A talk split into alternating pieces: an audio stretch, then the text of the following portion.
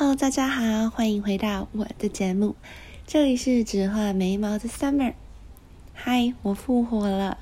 今天我在比较一个不一样的 setting 里面录音，所以如果你听到背景有比较小的杂草的声音，也请多多包涵。为什么说我复活了呢？因为其实前几天到现在，我都还在苦恼美丽坚果美这样的走向。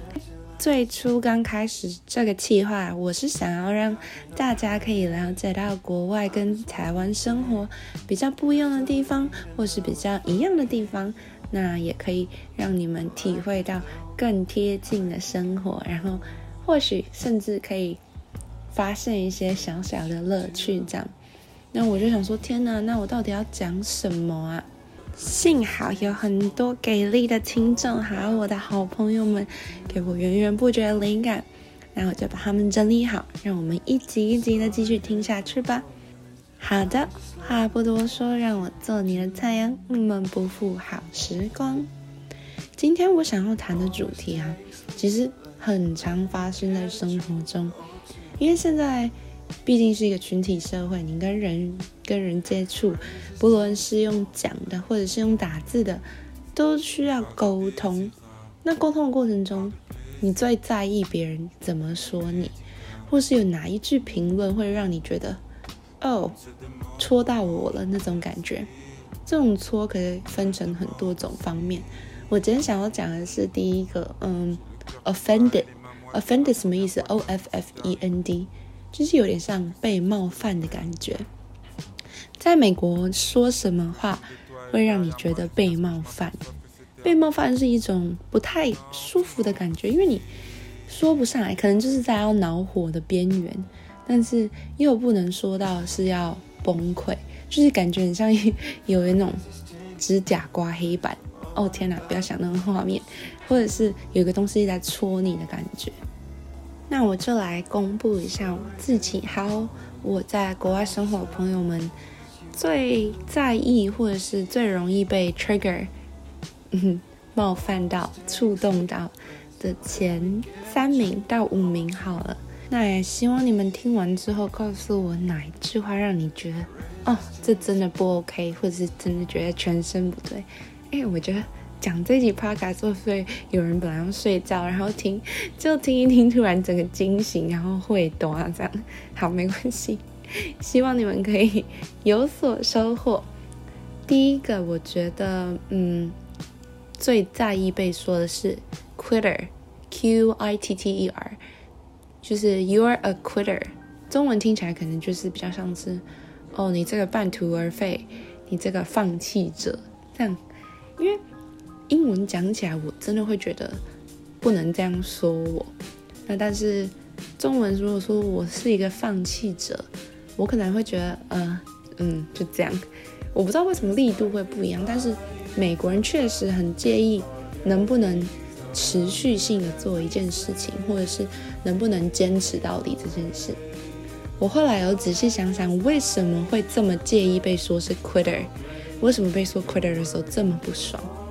无论是你在呃生活中，或者是坚持你的嗜好、习惯做某一件事情，甚至是工作，你觉得在美国都有一种英雄帝国主义。我确切不知道这个名词代表什么意思，但是我就觉得它很像是你知道 Captain America 或者 Marvel 电影里头那种英雄。每一个人生活中跟心中都有这种小小的火苗，然后就会觉得嗯需要坚持下去。帝国主义的话，就感觉就是嗯我比较应该说是要坚持才能高人一等吗？嗯，这件事情我好像在台湾的时候没有特别去发现，就是没有特别去发现人需要彰显这种感觉。但是如果在国外生活的话，我本身除了我自己以外，如果你去跟你的同学或朋友说，Oh, you're such a quitter，你绝对会被白眼。千万也不要对健身房里头的人说这句话，他可能就直接哑铃这样砸过来。第二个。被说什么，我会觉得国外的人特别在意。呃，You're just being extra，哦，你真的很多余。这句话如果翻成中文就是说，哦，你太超过了，你很多余。就是在英文讲起来，真的听了浑身不舒服。You're just being extra. You're so extra. 就感觉就是真的不对啊。嗯，举个例子好了，如果两个人在聊天的过程中，我觉得对方很超过，说出 extra 这个字，对方可能会马上翻脸。他可能觉得就是说，哦，所以我以上讲的话都是废话。我 extra 就是我不应该存在，不应该说这些话。你不认同我的观点，就巴拉巴拉巴拉讲下去。所以这句话，我觉得，嗯，真的国外非常在意。还有第三个，chill out，I'm just kidding，对不对？开玩笑的啦。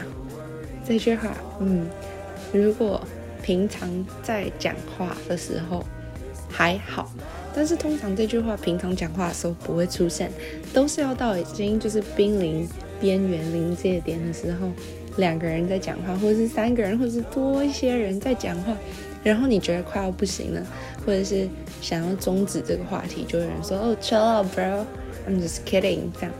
但是说了这句话，反而大家都会很介意，而且会觉得有点像是在挑衅的感觉。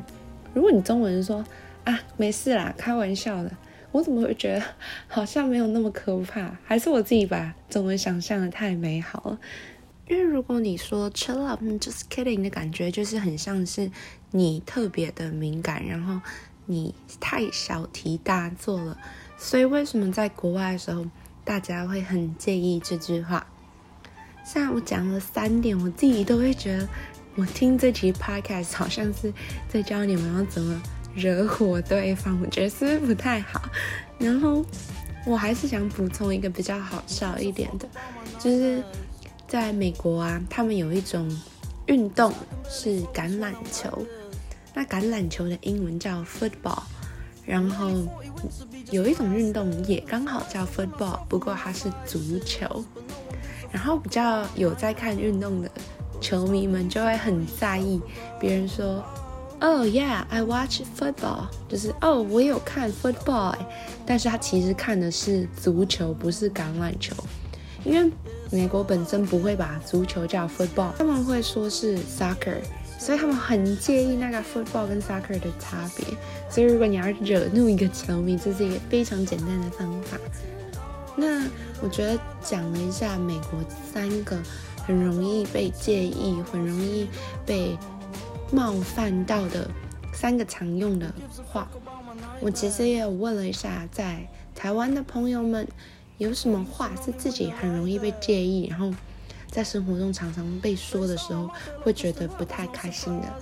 第一个其实就是，嗯，有关身材方面的。发现亚洲其实好像比较在意身材，可能是因为人口比较密集，然后地比较小，常常都看得到人，所以就会不由自主的从最简单或最直观的方法去评断一个人。所以你可能会听到有人说：“哦，你最近又胖了。”哦，你好瘦哦，多吃一点，这样。那其实有美国的话，真的很少。我们甚至会觉得这有一点过度的 body shaming 跟 body concerning，就是太过度的强调身材方面。但在亚洲或者是台湾，其实蛮多，大部分是年轻女性，或者是女性，或者是男性，现在越来越多。会被介意说到身材这部分，我觉得姑且不论是批评或是善意的提醒，都会多少介意被说到这一点。但我其实也蛮感同身受的。之前，呃，从国外回台湾的时候，可能因为，嗯，饮食习惯还有生活习惯，因为我自己本身非常喜欢健身，那那时候健身风气在台湾没有很流行。所以女生健身其实少之又少，但是近几年很好，近几年蛮多的。那刚回到台湾的时候，就有时候会被问说：“哎，那你常常健身，你是不是变很壮啊？然后你身材这样，是不是很难买衣服啊？”确实啦，确实有些裤子我蛮羡慕大家可以穿进去，但是其实这也就只是那样。那我也花了一些时间去调试，说他们会把身材当成是一种问候，而不是去介意他们把它当成嗯一个 comment，就是评论这样。第二个在台湾会介意听到的话呢，我觉得这个也蛮合理的。在这边要谢谢各位听众还有朋友，非常认真的回答我的问题。那这个就是不论你在工作、学习，甚至是合作、生活方面，被说偷懒、不认真跟办事没有效率。工作中有个名词，我最近知道。叫做薪水小偷，薪水小偷听起来其实我个人是觉得还好，但是对大家来说，可能我能理解，就是 very lazy doing nothing 这种感觉。那如果翻成英文的话，我听到我会觉得我明明有在做事啊，我也不是在虚度光阴。但是讲中文薪水小偷，可能对他们听起来就是有一点冒犯。明明事情有在做，只是进度慢，或者是成果不显著，就会被说成有点像在偷懒的感觉。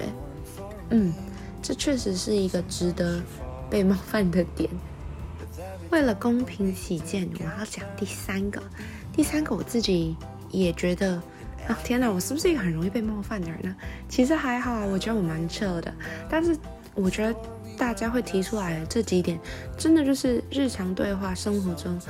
讲出来会觉得，嗯，我没有这样，就很想要辩解，或者是会默默的往心里去的这几点。好，第三个就是说，哎，你做人怎么这么小气啊？你怎么都只顾自己，这么自私啊？哇，好可怕！连一一连续三个，我觉得，嗯，这就有关于那个人够不够了解你，还有对于事情的看法跟你一不一样。因为当他觉得你小气的时候，可能他就是不认同在你处理这件事情上的那些观点还有行为。在国外的话，好像比较不会讲到小气这件事情，因为我觉得我们互相在金钱或者是体力或时间给予这方面，其实是蛮保守的。就是美国好了，讲美国，他们会有自己的一个。安全小圈圈，就是我自己最舒服的小圈圈，叫做 comfort zone，就是我很喜欢待在这个小泡泡里头。那当然不是说我再也不跟别人互动，而是我在我这个小泡泡，在这个范围里，你只要不要侵犯到我这个小泡泡里面，那你做的事情我其实都觉得还可以。所以我觉得有一部分关于付钱、关于给予这方面。在国外里，他们都会确切的保证知道自己的小泡泡没有被打破，所以对于别人来说，你小气的机会就很少，而且不会那么在意。那关于自私啊，没有想只想到自己，其实我觉得好像亚洲的习惯跟国外不太一样。亚洲比较注重群体生活，比较注重人跟人的互动，不是说国外都没有，但是变得比较个人主义。他会觉得，如果我好的话，我自己先弄好，然后再等别人弄好。那可是台湾的话，给我的感觉至少是要好，大家一起好；要坏，大家一起坏。这样，所以就很可能会常常产生矛盾跟冲突。关于有没有顾虑到别人，有没有比较自私，或者是是不是只想到自己这样。我刚又说自己，我最近真的是很常吃螺丝，吃螺丝，请多包涵。我觉得很神奇的一点就是，讲中文跟讲英文啊这方面，对于冒犯跟就是有点挑衅的这种话，好像真的不太一样哎。因为有时候刚刚我自己讲的那些英文翻成中文之后，我就觉得力度没有那么够，我觉得还行。讲这些中文之后，我觉得哦，太可恶了，差点要揍人。可是想想英文，我就觉得哦，啊就那样啊。如果你有一样感觉，我觉得很正常。但是希望你听完这一集，不只是就是感同身受以外，其实就是在沟通方面也可以稍稍的斟酌一下自己的话，因为其实。这些词听起来有点，虽然可能对某些人来说是 harmless，就是没有什么大的杀伤力。但是有一些朋友们，他们就可能会往心里去。那我今天结束之前，我想讲讲为什么我们总是会去在意别人的评价。因为我也有收到一个朋友跟我说，他其实什么都在意。那我觉得这其实可以很合理，而且我也可以感受到为什么他会这样说。因为在意别人的评价是正常的，毕竟你又不是说。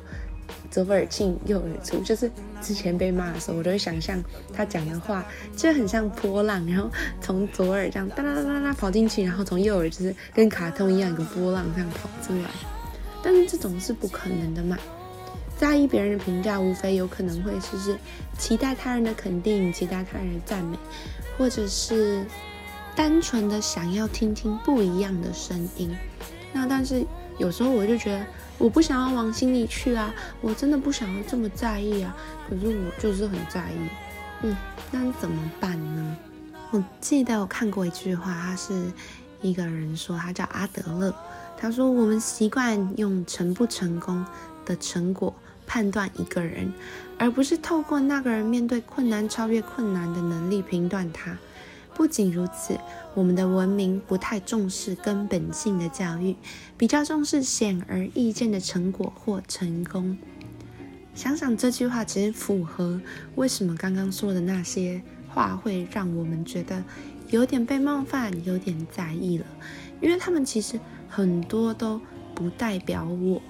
什么意思？就是讲那些话的人，其实。有可能 you don't even know me，你根本不够了解我，你才会讲出那些话，对吧？总结来讲，其实就是别人对你的看法跟你对你自己的想法不在同一个水平线上，或者是根本相差太远，你就会觉得很想要反驳，很不舒服。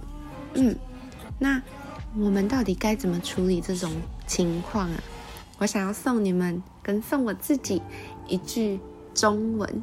非常的深奥，非常的酷。我是在，我记得是国中的时候，一个老师跟我讲的，他叫做“兼听则明，偏听则暗”。这个意思大概就是说，你选择去听一方面的言论或意见的时候，就信以为真，那就容易往往做出错误的判断。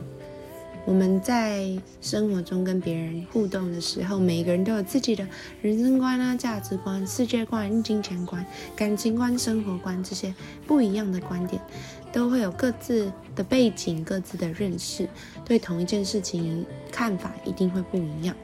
有些对你来说是对的，有些不一定。那判断别人的看法对自己来说是否有价值，就要先考虑你自己的自身实际情况。你去想想，他会这样说你，你现在做的事情跟他说的一不一样？假如有一天啊，那讲我自己好了，我明明已经非常认真，我要确保我很认真，我真的很认真，不是在找借口的做某一件事情，讲期末报告，好，非常认真的做了。但是呢，就旁边组员可能说，哦，你根本在摸鱼啊，你这个根本乱做啊。我会觉得他可能没有看完，可能没有仔细去了解我们这次的主题，或者是他可能只看到某一章，然后就下了这个结论。因为我已经确信我自己的立场在哪里了，他的这番言论对我来说，可能就不会归类到需要在意的这块。那这是一个不错的例子。但是如果你在工作中遇到这种情况，或者是跟人相处中遇到这种情况，也是可以应用的。不符合实际状况的，就把它归类到不太需要在意的小盒子里面。累积到一定的程度之后，就把它拿去丢掉。我们考虑我们自己的立足点，考虑我们自己的目的之后，去对于评价做出回馈。我相信这样，其实刚刚以上讲那些可怕的话，像你现在拥有三句英文，三句中文。那些容易被 offended 或者是在意的话，对你来说其实也就是嗯，偶尔可能会戳到你的话，吵架时激怒别人的话。